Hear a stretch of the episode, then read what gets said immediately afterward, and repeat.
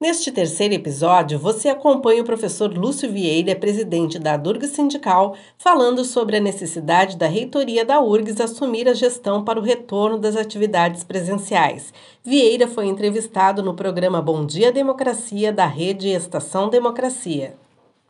E agora a gente recebe o presidente da Durgs Sindical, Lúcio Vieira. Bom dia, presidente. Seja bem-vindo ao nosso programa. Bom dia, Babington. É um prazer estar novamente aqui no programa, parabenizando vocês também pelo trabalho que tem feito aí à frente desse, desta rede de democracia que vocês estão bem estão é, conduzindo. Muito obrigado, presidente. Bom, hoje o presidente Lucieira vem conversar conosco sobre o retorno presencial das aulas na URGS, presidente. Como está essa situação? Pois bem, é, a, a URGS que é uma certamente a principal universidade pública federal do Rio Grande do Sul e uma das mais importantes no Brasil. Então, é uma referência tanto na área da, do ensino, da pesquisa, da extensão, que é tão importante para levar para a sociedade aquilo que é feito dentro da universidade, tem um compromisso social, né? compromisso de continuar oferecendo com excelência todas essas campos de atuação que ela atua. Com a pandemia, estivemos todos né, afastados das, de grande parte das atividades presenciais, sem que isso tenha implicado em que os professores não tenham né, assumido as responsabilidades como tais. Né? Os professores continuaram dando suas aulas, no entanto, sob forma de ensino remoto emergencial. É claro que era uma necessidade fazer esse tipo de trabalho, de atuação. Nós não podíamos deixar ao desabrigo os alunos da universidade e todas aquelas áreas de, de atuação, como eu havia frisado antes. No entanto, nós chegamos agora no momento em que é necessário dar o passo seguinte. E o passo seguinte é planejar o retorno presencial das atividades. Por quê?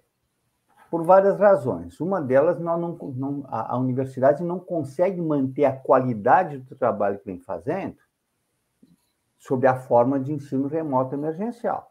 Por isso ele é emergencial. Os nossos cursos, as nossas atividades não foram planejadas e pensadas como atividades de ensino à distância. É outra estrutura.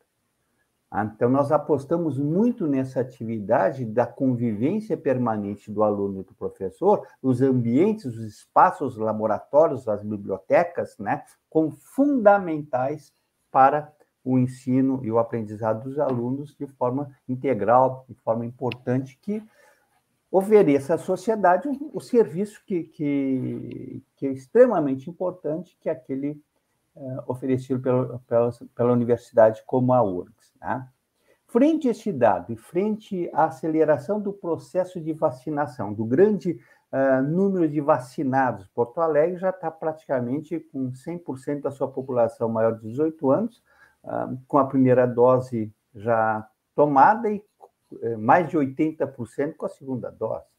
Tá? Então, nós temos hoje um atendimento, uma cobertura vacinal dentro da cidade, na região metropolitana, dentro do estado do Rio Grande do Sul, e o Brasil está avançando graças ao grande empenho do setor de saúde e o comprometimento de governadores de todo o país, conseguimos fazer uma cobertura vacinal importante. Então, neste momento, não se justifica mais mantermos ensino remoto emergencial. Para isso, frente a este novo quadro, nós fizemos na DURS uma Assembleia Geral no final de setembro, no dia 28 de setembro, e por unanimidade foi aprovada a defesa do retorno às atividades presenciais de forma escalonada.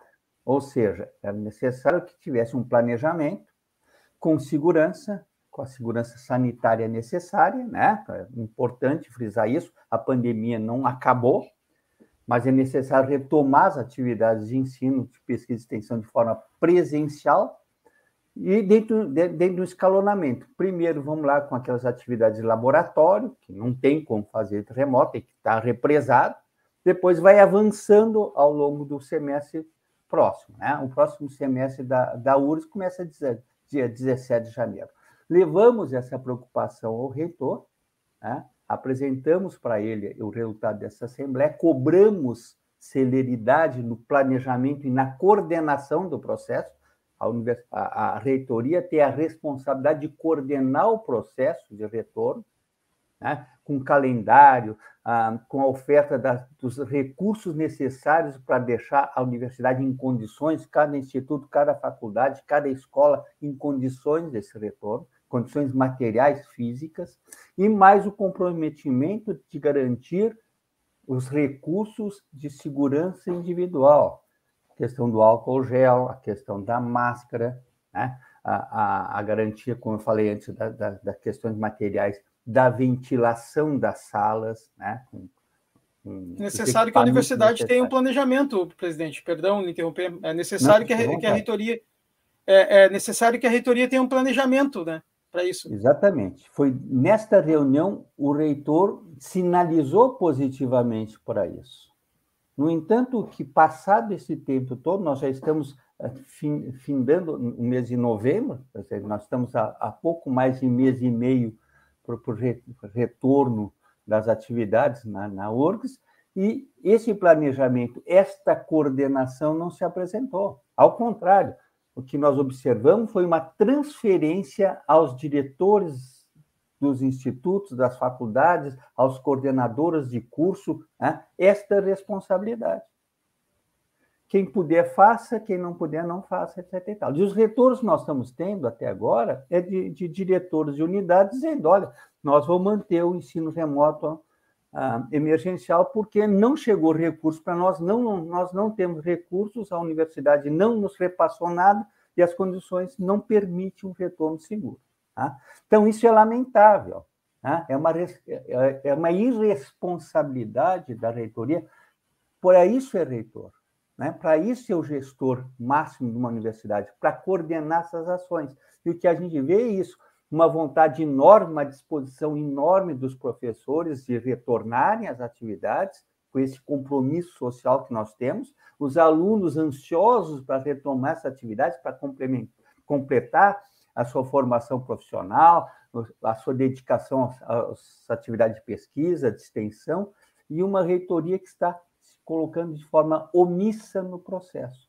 Isso tem nos preocupado muito, nós estamos aumentando a pressão, fizemos uma reunião uh, com o Conselho dos Representantes, reafirmando essas posições, lançamos uma nota uh, cobrando da reitoria esta responsabilidade e vamos voltar a conversar com o reitor no sentido de que isso seja agilizado, porque a sociedade gaúcha não pode mais ficar esperando que uma principal universidade pública dele, por, por omissão da reitoria, e vão lembrar que é um reitor que se impôs, que quis ser o reitor, não foi o escolhido pela comunidade, não foi o mais votado pela comunidade, mesmo sendo o último lugar na lista tripla, foi atrás de apoio político para ser nomeado, foi nomeado, e o que se vê é essa omissão, essa que nós vamos chamar de irresponsabilidade na condução do processo. Já cobramos dele a transparência dos recursos né, na, orçamentários da universidade, que se ele não tem recurso, ele tem que dizer, bom, o governo federal não mandou recurso para nós, por isso que a gente está atrasado. Então, essa transparência de gestão que nós também não estamos observando dentro de uma reitoria que está em crise porque entrou em choque também com o Conselho Superior da Universidade, que é o órgão uh, máximo da universidade. Bom, professor, é é, não, você falou agora sobre o reitor, né? Teve toda essa, essa polêmica do reitor, né? Eu quero lhe perguntar, além da, da questão da volta às aulas, como é que é uh, o, a relação com o reitor, com esse novo reitor da URGS? Bom, eu acho que é importante isso, né? Existem duas coisas. Existe a nossa contrariedade como sindicato, como representantes dos professores da URGS, nesse, nesse assunto, né? Nós a, patrocinamos a, a, o debate democrático dentro do processo eleitoral da universidade, chamamos todos os, os candidatos, debatemos com eles, etc. E tal, fizemos programas para todo mundo assistir, eles, os, os, três candidatos debatendo, etc. E tal. Ah, ele, como eu disse antes, eu foi o menos votado, tanto na, na consulta à comunidade quanto dentro do conselho, mas aquele que buscou vias relações políticas com o governo, né, a sua nomeação. Ok, conseguiu. Nós não concordamos com isso. Nós questionamos, inclusive, a legalidade, além de reafirmarmos a ilegitimidade para ele estar ali. No entanto, ele é o reitor de fato agora, ele está lá, ele está respondendo. Portanto, nós, como sindicato representando os professores, temos que conversar com ele. Então, nós vamos conversar. Já fizemos mais uma conversa com o reitor, cobrando dele. A última foi essa a questão da, da responsabilidade de coordenar o processo de retorno, né? porque ele é o, o, o elemento eh, chave na administração da universidade. O que não implica que a gente concorde que ele continue sendo o reitor, porque ele não tem a legitimidade, o reconhecimento da comunidade como tal. Mas a gente respeita a figura né, do reitor que está lá. E a gente faz bem essa distinção entre a pessoa, o professor, nosso colega, né, inclusive associado da nossa filiado, nosso sindicato, que são coisas distintas. Né? Percepção dele como professor, nosso colega, e ele ocupando o, o, a, o, cargo mais importante dentro da universidade, que tem a responsabilidade de coordenar, e é dele que nós vamos co uh, cobrar sempre essas, essas medidas aí fundamentais para que a universidade cumpra seu papel social. Certo. E vocês têm já alguma alguma visão de como os alunos estão, estão vendo essa situação da, desse, da, da, como é que eu posso dizer, dessa uh, descomprometimento né, da, da reitoria da URGS com a volta às aulas? É, o, os alunos já fizeram manifestações dentro do campus central da URGS cobrando medidas do governo. Né? É, em todas as unidades, os conselhos das unidades, dos cursos das unidades, ah, onde os alunos ah, fazem parte, praticamente todos têm aprovado por unanimidade a, a defesa da, do retorno presencial. Então, há uma disposição evidente, clara, de, de retorno logo, há uma ansiedade muito grande. Os alunos têm, eles têm muito claro a importância da universidade, da atividade presencial. Se a gente for acompanhar o número de alunos que conseguem acompanhar o ensino remoto emergencial, perto do número de alunos que ah, participavam das atividades diárias dentro da universidade, a queda é vertiginosa. O prejuízo é muito grande. E os alunos sabem disso. Tá? Então, também pressionam a, a reitoria no sentido de retorno imediato. Ah, várias faculdades, várias de, unidades da URSS, os alunos já se manifestaram publicamente defendendo e cobrando da reitoria ah, esse retorno e essa responsabilização né, de coordenar esse processo. Né? Eu acho que esse, essa é a palavra mais adequada. Ele tem que coordenar o processo, ele tem que chamar as direções das unidades todas, fazer uma reunião, dar publicidade, olha, o nosso plano, todos os pró-reitores, nosso plano é esse, o calendário é esse, a proposta inicial, dia tal, começa assim, assim, assim, estou colocando à disposição tais recursos financeiros, nós vamos ter essas máscaras assim, essa foi uma discussão que nós fizemos agora nessa segunda-feira com a, a diretoria da Dores, nós convidamos professor Dário, que é da Faculdade de Enfermagem, que representa a Durdes no comitê Covid da, da, da URGS. Convidamos a professora Ilma, que preside o ICBS da, da universidade. Convidamos a, a professora Juliana, que é da enfermagem, atua dentro do Hospital de Clínicas, para discutirmos esses equipamentos, essa, é, é, as, principalmente as máscaras, né, e as condições ambientais que têm que estar garantidas por para que a gente proteja né, não só os professores, mas toda a comunidade num retorno presencial. Né? O tipo de máscara deve ter, o tipo de sala, a questão de, do, do, afastamento de no mínimo um metro que deve estar garantido. Discutimos o passaporte vacinal, né? que nós defendemos nesse momento. Né? E houve uma discussão muito interessante. Na medida, hoje o comitê, inclusive acompanhado por nós, né, é, pela nossa posição de que devemos exigir o passaporte vacinal. Houve essa, é, essa orientação do comitê, a reitoria negou, o Conselho Superior é, reafirmou a necessidade, quer dizer, desautorizou o reitor.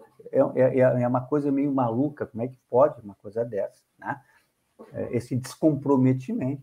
Mas é, se discutiu muito isso, que na medida em que avança o processo vacinal, talvez quando chegar em janeiro e a gente tenha uma, uma cobertura vacinal significativa, não precise mais dessa exigência. Né? Mas nesse momento, no mínimo, ela é educativa. No mínimo, ela é para proteger aqueles que ainda não se deram conta que a queda significativa no número de mortes é decorrente da vacina. Né? Que está acontecendo, essa quarta onda que se inicia na Europa, é fundamentalmente entre aqueles que se negaram a vacinar. Então, aqui nós temos também que essa obrigação de orientar os nossos alunos, de orientar a comunidade da universidade para que tenha tomar vacina. Por quê? Porque mesmo que a universidade deixe de exigir o passaporte vacinal, qualquer aluno que tiver que fazer um estágio, vá para um campo de estágio, vai ser exigido essa, esse passaporte vacinal. Sim. Ele tem que entender que as empresas não vão permitir que alguém entre dentro das suas dependências, colocar em risco os seus funcionários, os seus servidores. Porque isso custa muito. Custa em termos de saúde das pessoas e custa em termos uh, de, de manutenção de todo um sistema. Né? Então, é importante que as pessoas se mobilizem, as vacinas estão aí, esse empenho geral que a sociedade brasileira fez para ter a vacina deu resultado. Nós estamos tendo uma bela cobertura vacinal, né? já estamos aqui em Porto Alegre com a terceira a dose de reforço para uh, adultos, para pessoas com maior de 18 anos, portanto, não tem justificativa, a não ser uh, produto da, de uma política incorreta, uma política irresponsável de um governo que negou a vacina e começou a inventar um monte de coisa sobre a vacina. O fato real é isso: a vacina funciona, funcionou e garantiu essa queda significativa nos casos tanto de mortes como no caso de contaminação no Brasil e aqui no, no estado, em Porto Alegre também.